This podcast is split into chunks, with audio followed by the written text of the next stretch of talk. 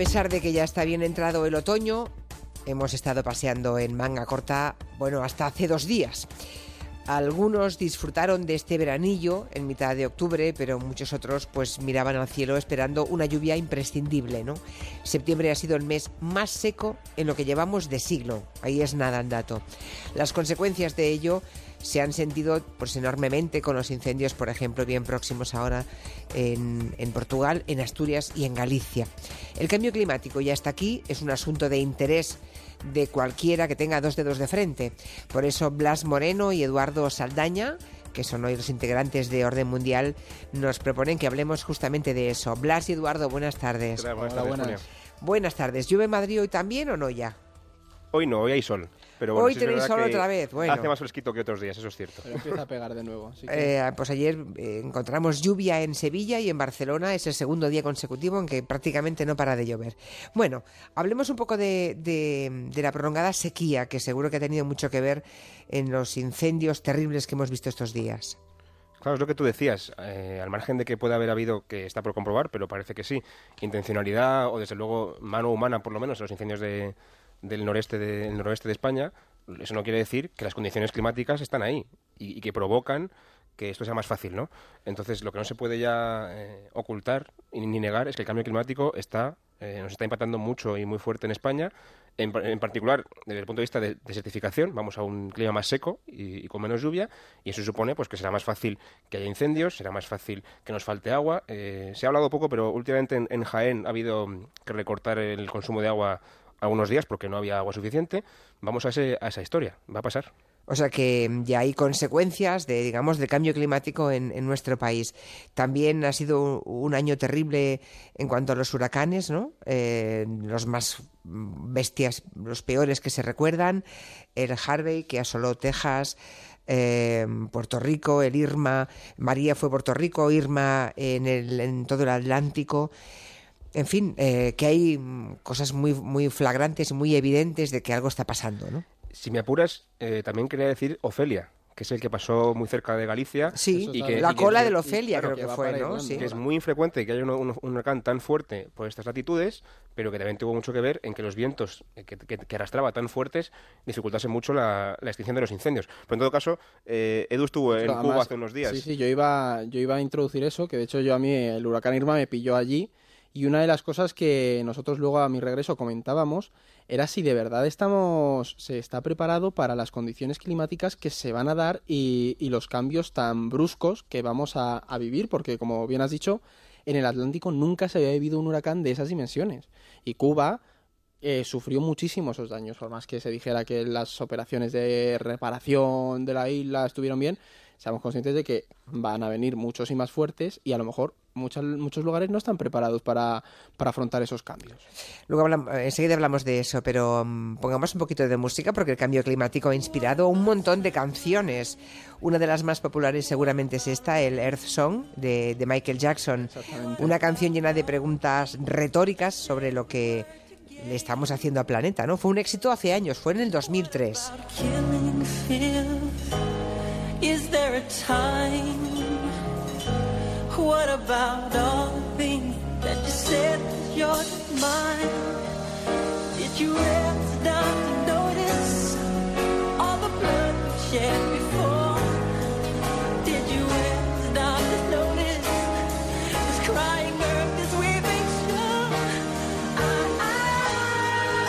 Los riesgos futuros, futuros pero inmediatos de, del cambio climático. España también está en la primera línea, en riesgo de lo que decía antes Blas, creo, ¿no? La desertificación. Exactamente.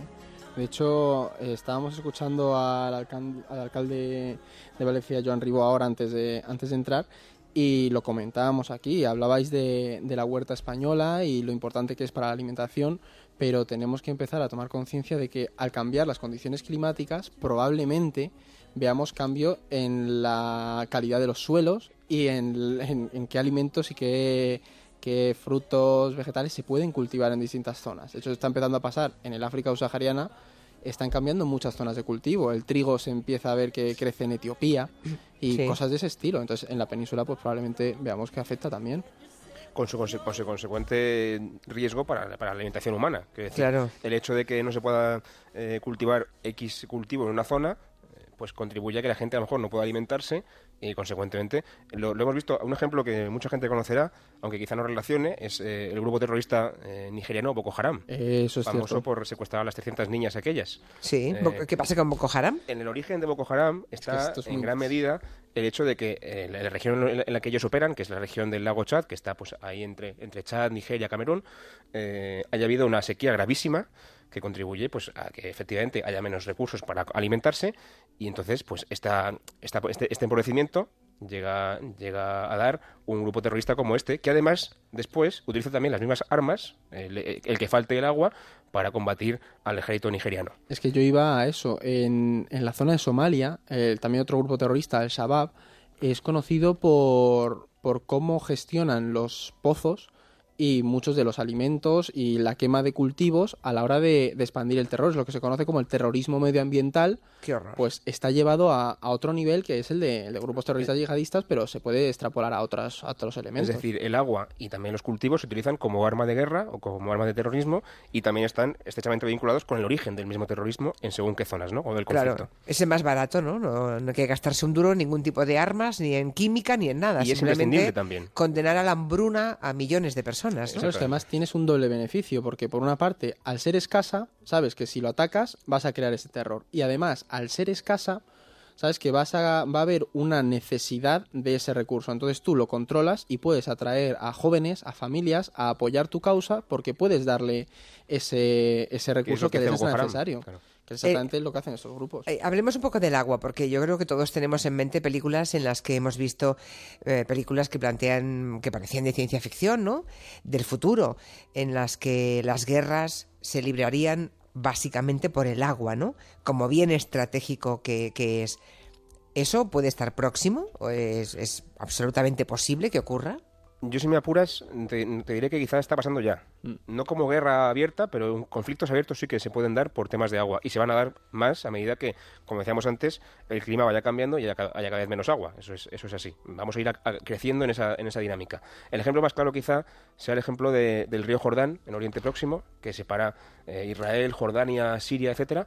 Y Israel, como sabe, como entiende que el agua es fundamental para su supervivencia, como lo es para cualquier país, pues lo que está haciendo es eh, controlar muy fuertemente el río Jordán y sus acuíferos, eh, inclu- incluso invadiendo otros países, que es una cosa que lleva ya a muchas décadas, los altos del Golán, sirios, que son una región llena de acuíferos, llena de agua, y que controlan los israelíes mm, en parte también para tener acceso al agua ¿no? y controlarlo. Claro. Para perjuicio de los sirios, Y de lógicamente. hecho, a mí hay otra, esto es un- por, por añadir, eh, el río Nilo, e históricamente el imperio abisinio, que es la zona de Etiopía, siempre ha sido muy respetado por los faraones. Y se, se- en, la- en- las historias, en los libros, se dice que los faraones siempre rendían culto al rey Abisinia porque controlaba las aguas del Nilo. Pues eso hoy en día es de nuevo otro foco de conflicto que vamos a ver que se desarrolla en estos estos 10 años que viene. Probablemente haya enfrentamientos entre ambos países. Otro ejemplo más, si me permites. Sí, Julia. claro, claro, claro. Eh, porque se me aquí, acaba de ocurrir.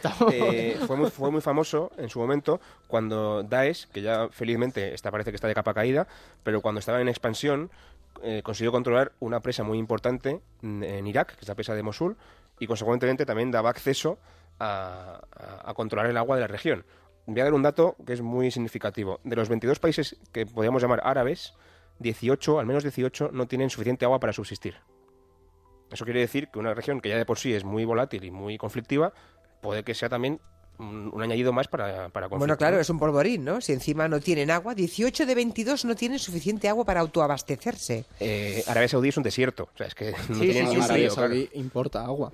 Sí, sí, y sí. en relación con esto, eh, hay un caso muy interesante y es el de la propia China, que importa el, el heno, el cultivo de heno de Canadá, y ese heno se exprime, se le extrae el agua, entonces tú usas el heno para alimentar a los animales y luego el agua para el consumo de todo ese agua que, al que, que se obtiene al deshidratar esa, esa hierba. Curioso. No, sí, sí, sí, aquí...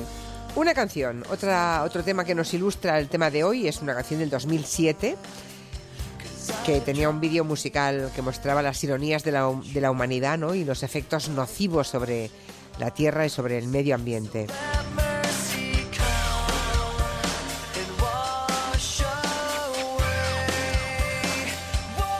Hemos hablado, por tanto, de la alimentación, del agua, pero el calentamiento global puede traer otras consecuencias que igual nos suenan mucho más lejanas, pero que son tangibles, ¿no? Y los expertos lo dicen, que es el deshielo de los polos. ¿Eso qué puede suponer? Pues en primer lugar, aunque también, como, como dices tú, nos suene muy lejano, lo que va a pasar ya y está pasando es que eh, se puso muy de moda, ¿no? no se puede decir así, ¿no? Pero las potencias nucleares en la Guerra Fría eh, se, se pusieron a, a dejar, a guardar residuos nucleares y residuos tóxicos en los polos, entendiendo que eso nunca se iba a derretir y que consecuentemente pues no iba a ser un peligro para nadie en un futuro cercano. O sea que en los polos me estás diciendo que hay residuos tóxicos y nucleares, Sí, exactamente. una especie de vertedero de los grandes países más industrializados y más prósperos. Entonces, ¿qué pasa? Cuando Hemos ido a dejar la mierda allí, digamos. Básicamente, Sí, porque es una sí. región Es el inhóspita. trastero del mundo. en la que nadie iba y parecía pues que aquello no estorbaba, ¿no? Pero claro, cuando esto se derrite, pues es que mucho antes de lo que, de lo que se esperaba, podemos eh, llegar a ver cómo estos residuos pues llegan al mar o, o, bueno, a saber qué catástrofes pueden causar eh, en estas regiones, ¿no? Y luego otra otro elemento importante de este derretimiento, sobre todo en, el, en la zona El- del Polo Norte, sí, El Ártico. es el que el Ártico es una zona, un bloque de agua helada, que en cuanto se derrita va a permitir la conexión de países que a simple vista están muy dispares en un mapa, pero ahí están a kilómetros. Es decir, ahí eh, encontramos Estados Unidos, Canadá, Dinamarca, Islandia, Noruega, Finlandia, Suecia y Rusia. Rusia. Entonces se van a abrir unas nuevas rutas comerciales que afectarán a nivel internacional a- al comercio, a la economía, a la geopolítica, a las tensiones, enfrentamientos que podamos encontrar entre ellos y demás. Es decir, porque- Aunque suene terrible, hay ciertos intereses en que el Ártico se derrita. Exactamente. Por las rutas comerciales, como decía Eduardo, y también, por añadir O una sea, no todo el mundo le parece mal. Me estás diciendo que- Claro. que, que, mm, eh, o sea, que el deshielo de los, del Polo Norte, por ejemplo, por los países que acabáis de mencionar, puede venir bien para crear nuevas rutas comerciales. Y también, porque el Ártico, debajo del Ártico, eh, hay una, gran- una gran bolsa, hay bolsas de petróleo y de gas muy importantes, que estos países pueden reclamar y pueden explotar, lo cual sería mucho más fácil si no hubiese hielo. de hecho, Pues en la- entonces, entonces no van a hacer nada la el cambio región, climático, en claro. la región polar que le correspondería a Alaska, encontramos una de las mayores reservas de gas de, de la zona. Y luego hay cobalto, bauxita y demás minerales a- a- pues, en abundancia. No es que no les importe el resultado, pero bueno, sí, tampoco creo que hagan mucho por impedir que se deshiele el, el polo. esa es la cuestión. Pero luego está el lado malo. Y es que al ascender los polos, eh, el- al derretirse los polos, el nivel del agua asciende, perdón. Entonces tenemos que tener en cuenta que no sé cuántas eran, creo que dos tercios de las ciudades más importantes del mundo están en zonas costeras. O sea, los territorios con, con baja altura y cercanos al mar podrían desaparecer bajo la Total, subida de las hecho, aguas, Eso ¿no? es un- está pasando ahora mismo. La cuestión es que, bueno, la gente conocerá seguramente los Países Bajos, que es uno de los países que está al nivel del mar o incluso debajo del nivel del mar en muchos, eh, muchos de sus territorios. Lo que hacen ellos, como tienen recursos, es poner un dique eh, con mucho esfuerzo mucho dinero, pero, pero ponen un dique y ya está. ¿Qué ocurrirá con los países que no puedan poner diques? Eso, es- eso es lo grave, ¿no? Claro, pero Eh, los diques tampoco, hombre, tampoco. ah, no, no creo que a la naturaleza se la pueda parar con diques, ¿eh? Deben ser demasiado. Seguro que no, que pero, grandes. pero, pero te pongo unos ejemplos que a lo mejor ni siquiera con diques se podrían parar. Las, las islas del Pacífico, que ahora creo que escucharemos a- al delegado de Tuvalu hablando sobre este tema, tienen algunas una altitud media de 4 metros, 5 metros de altura. ¿Qué ocurre cuando una isla, que es un país entero, sube al nivel del mar y quede debajo del agua? Pues ese, ese país desaparece. Desaparece, el claro. concepto de refugiado climático es algo que se está empezando a debatir hoy en día de si de verdad una persona puede pedir asilo porque le es imposible vivir en su territorio debido a, a las consecuencias del cambio climático. Refugiado climático, es una Eso, o nueva sea, figura, sí, sí. Podríamos hacer una sección entera sobre ese tema porque es muy interesante. Sobre refugiados climáticos. Vamos, bueno, pues me, vamos. me la apunto. Aquí tenemos las palabras del delegado de Tuvalu, precisamente. We've had our proposal on the table for six months. Six months. It's not the last two days of this meeting. I woke this morning and I was crying, and that's not easy for a grown man to admit. The fate of my country rests in your hands. Thank you. El delegado de Tuvalu, emocionado, se le nota con la voz. eh, no he visto las imágenes, pero parece que esté como, eh, como llorando, ¿no? Sí, cuando uno ve el vídeo, eh, al finalizar se le, se le aplaude y el hombre se, se desmorona y se echa a llorar porque la situación de islas como Tuvalu, Nauru, de hecho creo que Fiji también está afectada, Kiribati, Samoa, Salomón, Exactamente, Esa zona esa- entera, digamos. eh, están viendo cómo, cómo la población no va a poder vivir probablemente de aquí a 2050 en esos territorios y han comprado comprado grandes extensiones de terreno en otros países y planean pues una, un- una movilización masiva de la Una población. huida de su país. Claro, ¿no? pero eso genera debates como por ejemplo, ¿de verdad podemos reconocer a una nación que huye de su territorio y se asienta en el territorio que está dentro de otro país? O sea, hay, hay muchos debates que se pueden generar y problemas con los que nos vamos a encontrar en un futuro debido a esto, en, ahora en principio en la zona del Pacífico. Y no es un futuro a muy largo plazo, ¿eh? hablamos a, a medio plazo, incluso a corto en algunos casos. 2050. Bien, y en este contexto de todo lo que estamos contando, de lo que supone el cambio climático, ¿cómo debe entenderse la decisión de Donald Trump de retirar a los Estados Unidos del Acuerdo de París, no? Pues hay que entender que Donald Trump es un señor que desde, desde el principio ha negado, y es un negacionista del cambio climático. Entonces, eso ya partimos de la base de que es un señor que, a pesar de todas las evidencias, no cree en esto todavía. Eh, entonces, claro, sus políticas van. Además de que tiene un- es un señor que tiene tendencia, como hemos visto con más casos, UNESCO, lo comentamos el otro día, de retirar a Estados Unidos de tratados internacionales. Además, no con el cambio climático. Consecuentemente, eh, decidió retirar eh, a su país de, este acuerdo, que no es vinculante, que es decir, no es obligatorio su cumplimiento, pero es importante, eh, a pesar de que Estados Unidos es de los países más contaminantes del mundo. De hecho, hay, antes, lo mismo, vuelvo a remitir, Joan Miro decía que hay una conciencia de esto, pero yo voy a disentir un poco porque tenemos aquí unas estadísticas y en Estados Unidos el 62% de la población cree que el cambio climático está afectado por el hombre, pero solo un 40% piensa que le afecta directamente a él o que sus consecuencias van a ver eh, afectado, van a afectar a cambios y van a provocar cambios en su vida. Entonces, no todo el mundo cree en esto. ¿Esto a qué nos lleva? A que a nivel político y a nivel internacional muchos de esos acuerdos no tienen, no se, estructuran en torno a sanciones que se puedan aplicar por su incumplimiento. Tú lo firmas y si lo incumples, pues en realidad no va a pasar nada. Se te, se te amonestará, se te dirá, oye, tienes que cumplirlo, pero no va a haber unas consecuencias reales. Pues así, así se cantan las canciones y se componen canciones como esta de Maná que habla de dónde van a jugar los niños, cuál va a ser el futuro que dejamos eso a nuestros niños o a los nietos.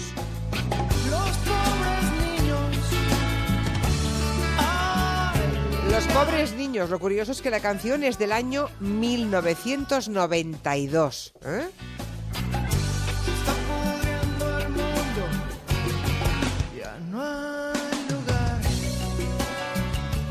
Pues cerramos ya el capítulo de hoy de Orden Mundial con Blas Moreno y Eduardo Saldaña. Un poco hemos pico- picoteado de aquí y de allá respecto al cambio climático y lo que puede producir, ¿no? No sé si queréis añadir alguna cosa más o lo dejamos hasta la semana que viene. Yo hay una frase, una frase que es una reflexión que, que he leído de Jorge Rickman, que es un eh, ecologista bastante famoso en España, Sí. que, lo, que lo deja muy claro. Dice, el siglo XXI seguramente es el siglo, el siglo de, la, de la gran lucha por el cambio climático. Por una razón muy sencilla. Es que somos qui- quizá la primera generación que entiende las consecuencias de esto. Hasta, hasta ahora no se entendía, pero también somos la última generación que igual tenga posibilidades de, de hacer algo para cambiarlo. Ya. Entonces Sí, sí. estamos en el punto clave, quizá todavía de no retorno. Pero si, dejamos que esto avance un poco más, eh, igual ya es demasiado tarde. Pues sí, tiene, está bien visto. Quizás somos la última generación que pueda hacer algo. Gracias a Blas y Eduardo. Hasta la semana que viene. A ti, Muchas gracias, Julián. Julián. Adiós.